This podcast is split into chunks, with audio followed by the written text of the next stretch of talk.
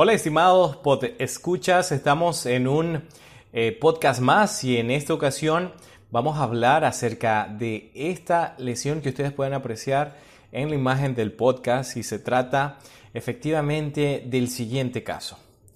Un paciente llega a la consulta, pero este paciente nota de que el labio se le hincha un poco. Esa hinchazón del labio eh, puede deberse a muchos factores, y pueden estar relacionados a un golpe, puede estar relacionado a un proceso infeccioso, puede estar relacionado incluso a la proliferación de algún trastorno neoplásico o lo que sería un crecimiento nuevo. Y a veces los crecimientos nuevos pueden ser benignos o pueden ser malignos. Y cuando son malignos hay que tener especial atención. Cuando nosotros notamos de que hay algo raro que crece en nuestros labios, o en cualquier otra parte de nuestra cavidad oral, es muy importante que nosotros acudamos al profesional de la salud oral capacitado para poder eh, resolver este tipo de casos. Y la recomendación número uno es que vayas al odontólogo de base. Ese doctor, esa doctora que te ha visto en los últimos meses o en los últimos años es la, el profesional que tiene el mejor conocimiento de tu caso porque te conoce en los tratamientos que se han realizado o se te han realizado en todo este tiempo. Por esa razón, es muy importante de que el primer, la primera alarma o el primer elemento de alerta es acudir al odontólogo. El odontólogo tendrá que hacer una serie de procedimientos para poder determinar de qué se trata y comenzará a hacer esas pruebas para descartar de que se trate de una u otra lesión. En este caso, el paciente notaba ese pequeño abultamiento y bueno, habría que revisar cuáles son los factores asociados. No es lo mismo tener ese abultamiento y no tener dientes.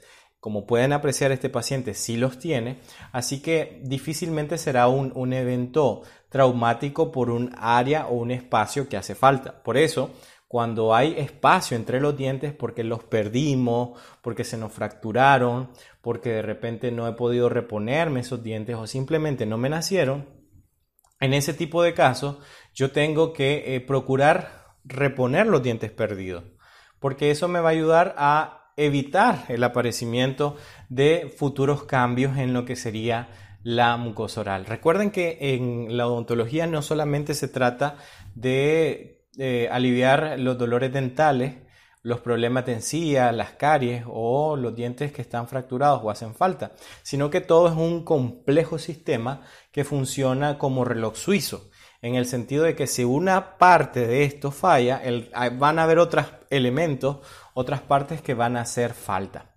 Como ustedes pueden notar, hay una pequeña abertura o una pequeña separación entre los dientes de arriba y esa pequeña abertura puede generar algún tipo de trastorno como puede ser la respiración bucal o puede ser el reposo del labio sobre la zona. Y ese es un factor a considerar para poder mejorar esto.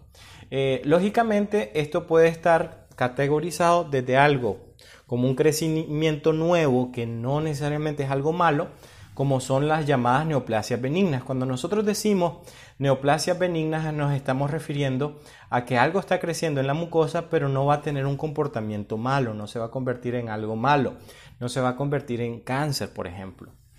Sin embargo, la presencia de ese abultamiento podría eh, generar esa molestia, esa inconformidad por parte del paciente, esa sensación rara que el paciente puede tener producto de que tiene algo que antes no estaba ahí.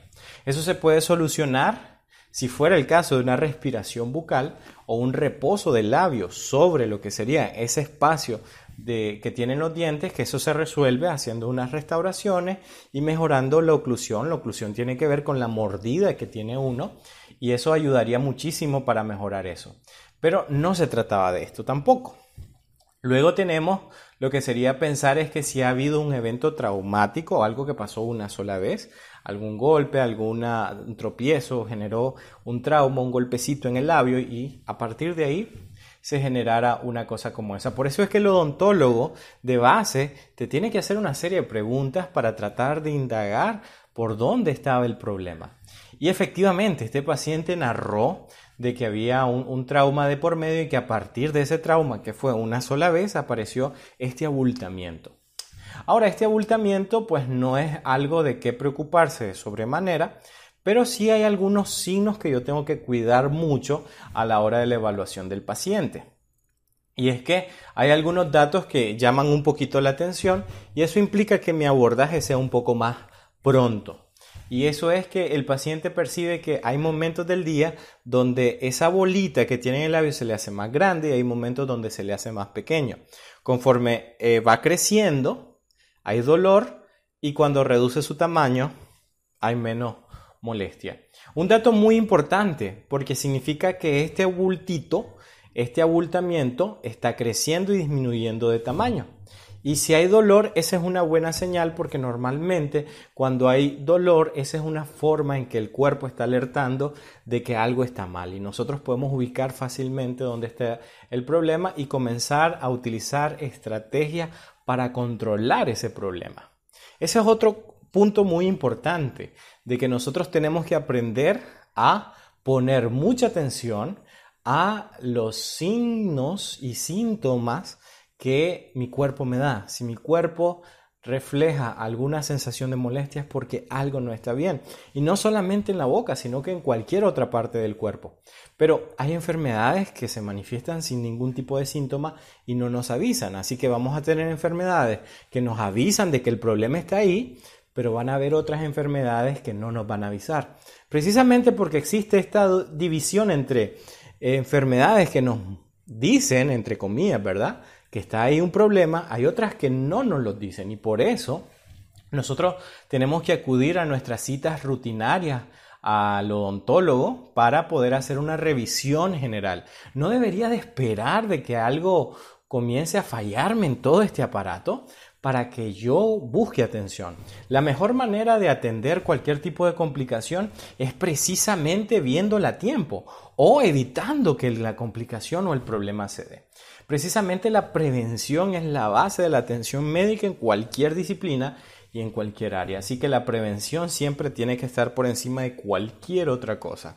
Así que bueno, regresando a este caso, lo que tenemos aquí es que esa característica de que aumente y disminuye de tamaño con los días significa de que si hay una pista adicional que sería paciente, ¿y esto ocurre antes de comer? Y la respuesta es sí, entonces eso nos encamina a un diagnóstico relacionado precisamente con lo que se conocen como quistes de retención mucoso, que es una glándula salival. Las glándulas salivales son unos, unas estructuras que nosotros tenemos en la boca, que hay innumerables distribuidas por toda la boca, que son las que se encargan de producir saliva.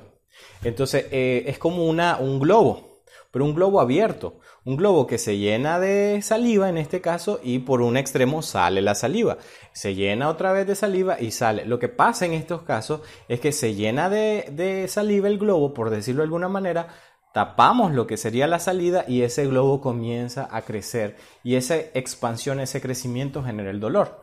¿Por qué antes de comer se le genera esto? Precisamente porque antes de comer obviamente se produce más saliva y por eso la famosa frase que dice se me hace agua la boca, ¿no? Cuando vemos algo que nos gusta muchísimo, ¿no?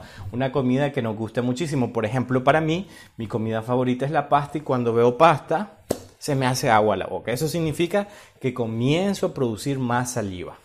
Por tal razón, eh, en este tipo de casos lo que hay que hacer es un abordaje quirúrgico y hay que enuclear lo que sería el quiste, sacar una, la glándula salival, el globito que está generando el problema y bueno, darle seguimiento. Siempre es importante darle seguimiento al paciente para que éste pueda resolver integralmente su problema.